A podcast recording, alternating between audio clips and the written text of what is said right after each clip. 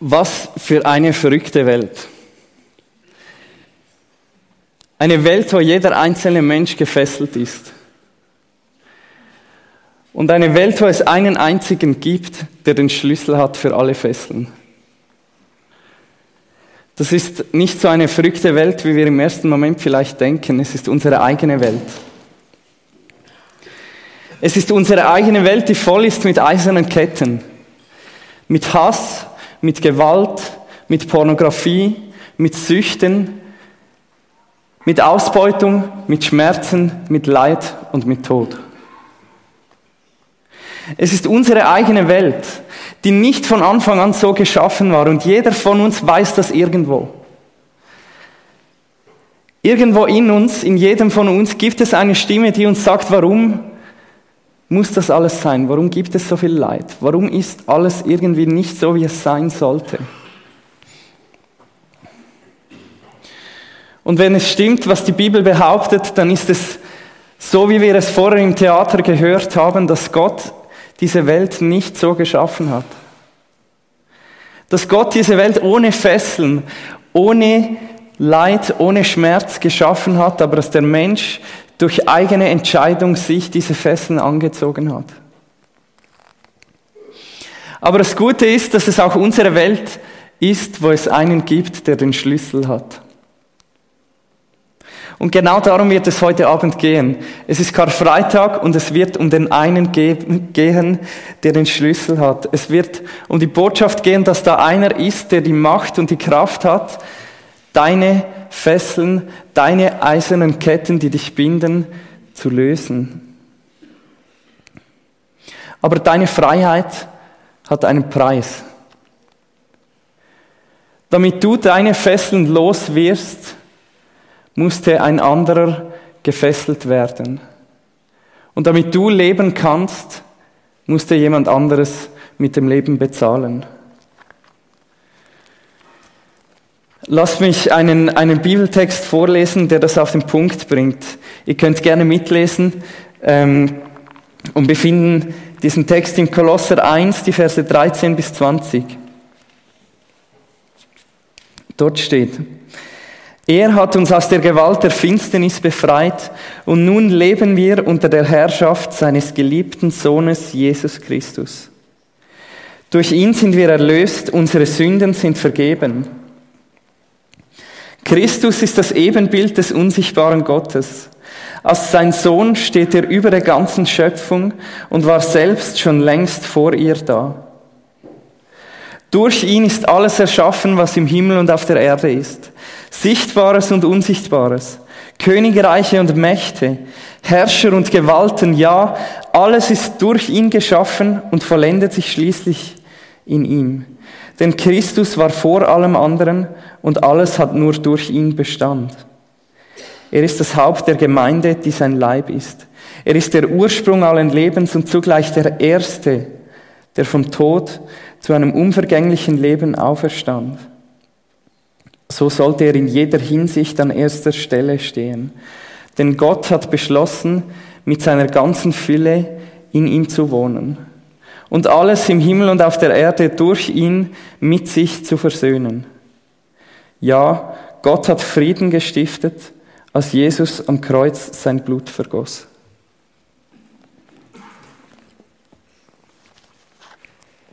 Hast du dich schon einmal gefragt, warum es das Kreuz eigentlich gebraucht hat? Also jetzt nicht dieses Kreuz, aber ganz allgemein das Kreuz. Warum hat es das Kreuz gebraucht? Warum musste Jesus sterben und dann erst noch auf so eine schlimme Weise?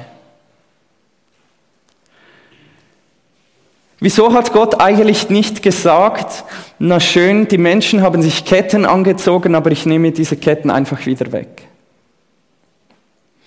Wieso, wenn wir etwas Falsches machen, kommt Gott nicht einfach und sagt, es ist okay, ich vergebe dir, alles ist gut? Und viele Menschen haben Mühe mit dem Christentum genau wegen dem Kreuz. Und sie sagen, ja, ihr redet immer von diesem Gott und dieser Gott soll voller Liebe sein, er soll so gnädig und barmherzig sein. Warum braucht dieser Gott so viel Blut? Warum braucht er ein blutiges Opfer? Warum kann er nicht einfach so vergeben? Ist das nicht eine primitive Mythologie, dass es da irgendwie um den Ausgleich geht und Blut muss vergossen werden, damit die Gerechtigkeit wiederhergestellt ist? Warum braucht es das Kreuz? Und ich glaube, dass die Antwort zwei Seiten hat und dass wir die Antwort heute Abend in unserem Bibeltext finden können. Ich, als ich mich auf diese Predigt vorbereitet habe, habe ich ein Buch gelesen. Das Buch heißt Das Kreuz von, von John Stott. Das ist ein englischer äh, Prediger und Theologe. Ich kann das sehr empfehlen. Ähm, und John Stott in diesem Buch stellt sich genau diese Frage. Er fragt sich, warum können die Menschen heute nichts mehr anfangen mit dem Kreuz? Warum haben die Menschen Mühe, das Kreuz anzunehmen? Und er schreibt, und ich zitiere ihn, der Grund ist, dass sie weder über die Schwere der Sünde noch über die Majestät Gottes gründlich genug nachgedacht haben.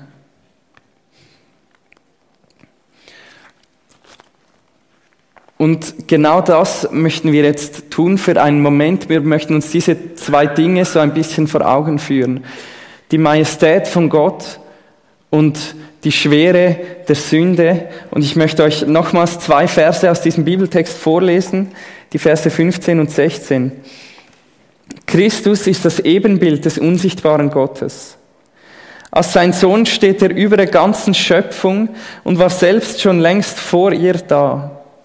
Denn durch ihn ist alles erschaffen, was im Himmel und auf der Erde ist. Sichtbares und Unsichtbares, Königreiche und Mächte, Herrscher und Gewalten, ja, alles ist durch ihn geschaffen und vollendet sich schließlich in ihm.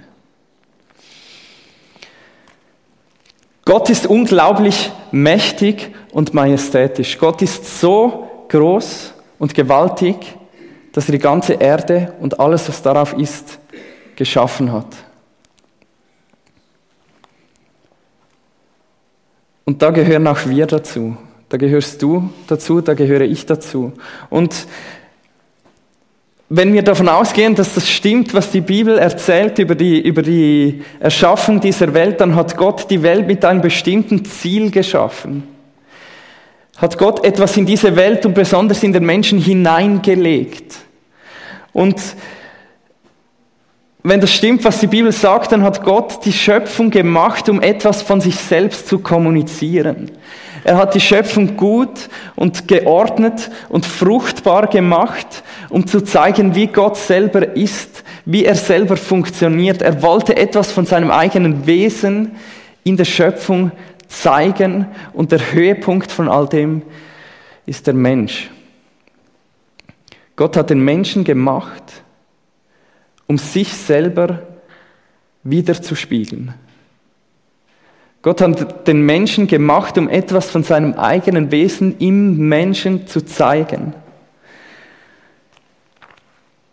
Und das ist auch unser Auftrag. Der Auftrag von uns Menschen sollte sein, oder ist es immer noch, dass wir zeigen der Welt, wie Gott ist.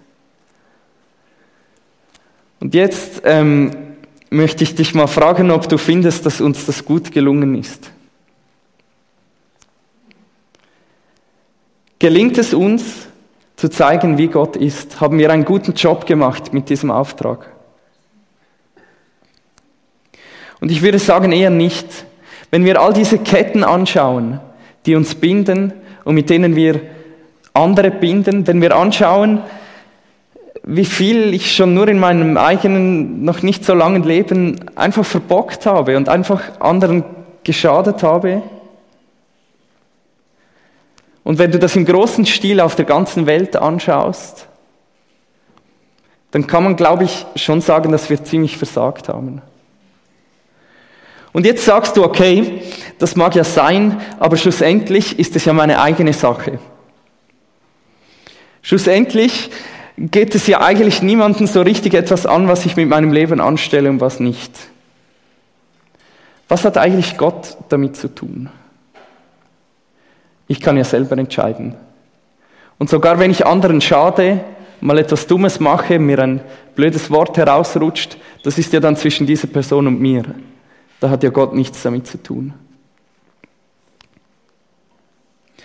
Aber denkt noch einmal über die Bibelverse nach, die wir vorher gelesen haben. Wenn es wirklich stimmt, dass Gott die ganze Welt gemacht hat und auch dich und mich gemacht hat, und dass Gott einen Auftrag hat für uns und mit uns, dann heißt das auch, dass Gott einen Anspruch hat auf uns. Es heißt, dass wir nicht einfach selber entscheiden können. Es heißt, dass wir, ob wir es wollen oder nicht, Gott gehören in gewisser Weise. Und es heißt, dass wenn wir diesem Auftrag untreu werden, dass das für Gott, Gott gegenüber eine Beleidigung ist. Eine Beleidigung seiner Majestät. Eine Beleidigung von dem, wofür er uns gemacht hat. Und die Tatsache ist, jedes Mal, wenn wir sündigen, verletzen wir nicht nur uns selber, das tun wir auch. Wir verletzen nicht nur andere Menschen, das tun wir auch sehr oft, aber wir verletzen in gewisser Weise auch Gott. Wir denken vielleicht manchmal, ja, meine eigene Sünde, das ist etwas Privates, da muss niemand, niemand etwas davon wissen, aber Sünde ist nichts Privates. Sünde ist immer auch gegen Gott gerichtet, weil Gott uns gemacht hat mit einem Auftrag und weil unsere Sünde diesen Auftrag kaputt macht. Und das macht Sünde zu etwas, das sehr, sehr schwerwiegend ist, sehr, sehr schlimm ist. So schlimm, dass sie in unserem Bibeltext eine Gewalt genannt wird, nämlich die Gewalt der Finsternis. So schlimm, dass es in unserem Bibeltext heißt, Gott hat es für nötig erachtet, alles im Himmel und auf der Erde mit sich selber zu versöhnen. Es hat eine Versöhnung gebraucht von der gesamten Schöpfung mit Gott. Und jetzt ist die Frage, wie kann das passieren? Wie kann diese Versöhnung geschehen? Und jetzt gibt es ein Dilemma. Ich habe ganz am Anfang eine, eine Lösung angeboten für dieses Problem.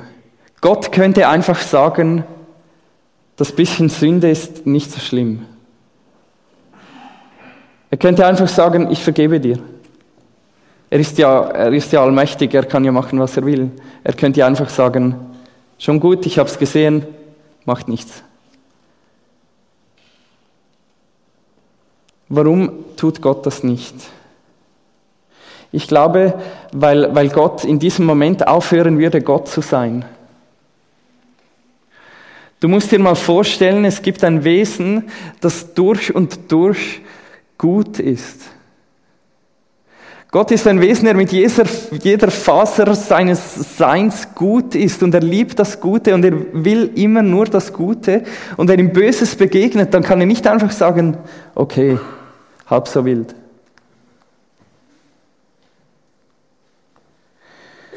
Wenn Gott uns einfach so ohne weiteres vergeben würde, dann wäre er zwar gnädig, er wäre freundlich, aber er wäre nicht mehr gerecht und er wäre nicht mehr wahrhaftig. Er würde das Böse nicht mehr Böses nennen. Und er würde so sich selber untreu werden. Und das heißt, das ist ein Weg, den Gott nicht gehen kann. Gott kann nicht einfach so, ohne weiteres, das Böse vergeben, weil er sonst von seiner eigenen Gerechtigkeit, von seinem eigenen Wesen Abstand nehmen müsste und er würde eigentlich aufhören, Gott zu sein. Und dann gäbe es ja die andere Lösung, dass Gott einfach nicht vergibt.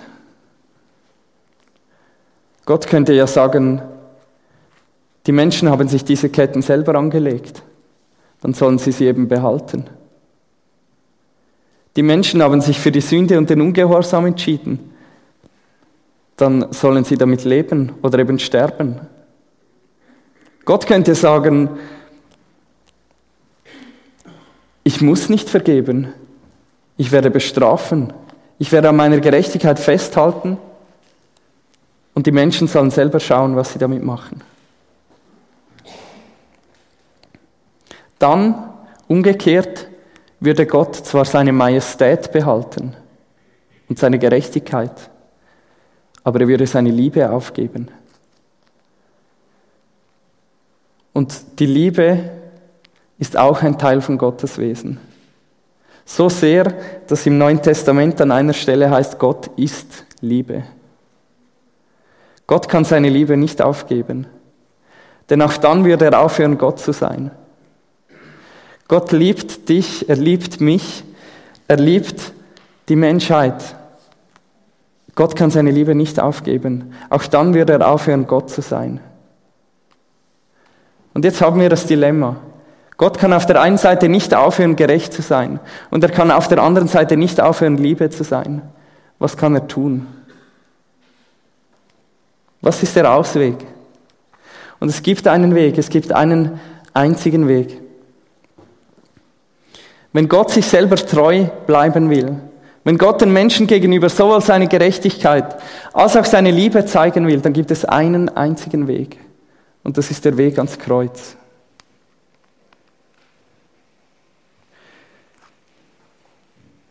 Wenn du schon einmal in Jerusalem warst, dann weißt du, dass es dort einen Weg gibt, eine Straße, die zum Kreuz führt. Und schon vor vielen Jahren wurde diese Straße von Christen die Via Dolorosa genannt. Das ist lateinisch und das heißt übersetzt der Weg der Schmerzen. Der einzige Weg, den Gott gehen kann, ist die Via Dolorosa. Es ist der Weg der Schmerzen. Wenn Gott gerecht bleiben will und Liebe bleiben will, dann muss er die Sünde bestrafen, aber niemand hindert ihn, die Strafe auf sich selbst zu nehmen. Und die Botschaft von Karfreitag ist, dass Jesus Christus genau das gemacht hat.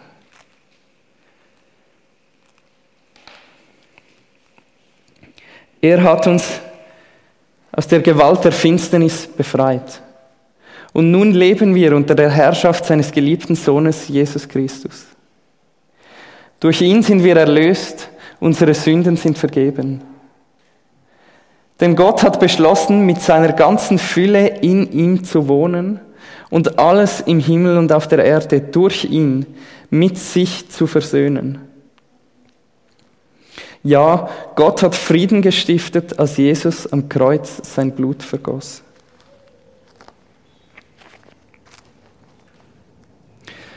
Gott hat sich entschieden, diesem Via Dolorosa, diesen Weg des Schmerzen zu gehen. Er hat diese furchtbare, grausame Todesart am Kreuz auf sich genommen, aus Liebe. Aus Liebe und aus Gerechtigkeit. Und durch ihn bist du erlöst und deine Sünden sind vergeben. Deine Ketten sind abgefallen und du bist frei.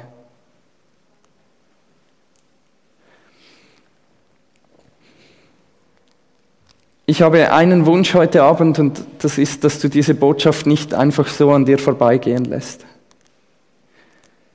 Ich wünsche mir, dass dich das heute nicht kalt lässt, sondern dass du verstehst, was da passiert ist.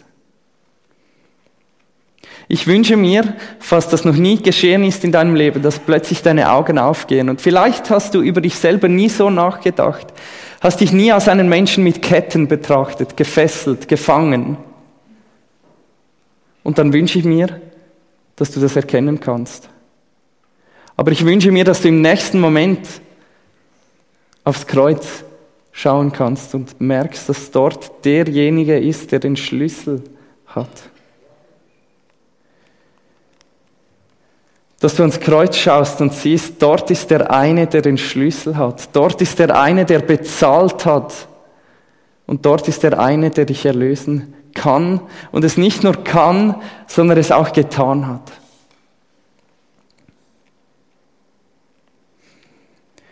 Wenn dich heute Abend diese Botschaft berührt hat und wenn sie dich zum ersten Mal berührt hat, dann möchte ich oder ich bitte dich, dass du Gott eine Antwort gibst auf diese Botschaft. Wenn du merkst, dass du Ketten hast und dir Befreiung wünschst und wenn du jetzt erkennst, dass Jesus dir diese Befreiung anbietet, dann kannst du auf das mit einem, mit einem kurzen Gebet antworten. Und ähm, ich, wir werden das Gebet einblenden Und ich möchte es nachher vorlesen und wenn du, wenn du möchtest, dann darfst du es sehr gerne mitbeten. Du kannst so beten. Herr Jesus Christus, jetzt erkenne ich, dass ich mein Leben in Ketten verbracht habe. Durch meine Sünden habe ich nicht nur mir selber und anderen geschadet, sondern auch gegen dich und dein gutes Gesetz verstoßen. Ich glaube, dass du am Kreuz gestorben bist, um für alles zu bezahlen. Ich bitte dich um Vergebung für alle meine Sünden. Ich nehme dein Opfer am Kreuz für mich in Anspruch.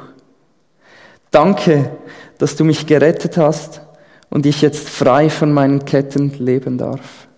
Amen.